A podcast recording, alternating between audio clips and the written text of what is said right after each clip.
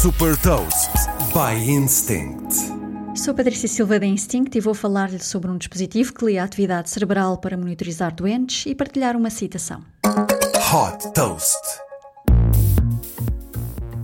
Fundada pelos portugueses Ricardo Gil da Costa e Marco Lopes, a empresa de neurotecnologia Neuroverse desenvolveu um pequeno wearable que apoia hospitais e clínicas na monitorização de doentes.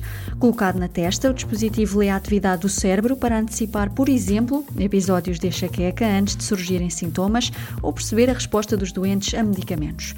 O Brain Station, assim batizado, pode ser prescrito pelos médicos e levado pelos doentes para casa para uma monitorização em contínuo.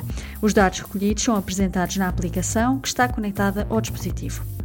Com o modelo B2B2C, a Neuroverse tem como parceiros hospitais e clínicas, incluindo o Centro Hospitalar da Universidade de San Diego, na Califórnia, onde estão a ser realizados testes.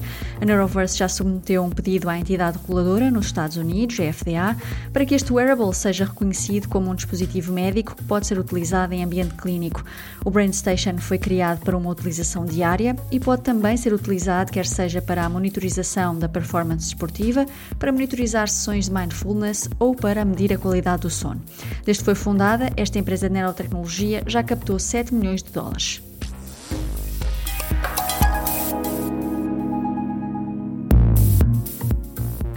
Deixe também uma citação de Michael Dell, fundador da Dell.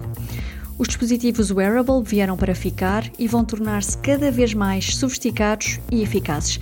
Saiba mais sobre inovação e nova economia em supertoast.pt.